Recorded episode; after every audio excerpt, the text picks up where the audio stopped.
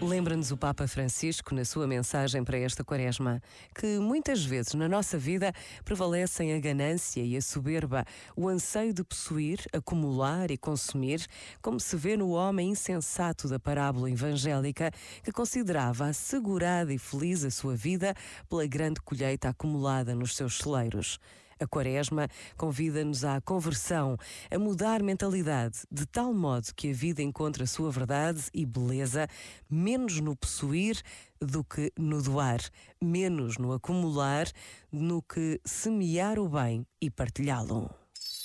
Este momento está disponível em podcast no site e na app da RGF.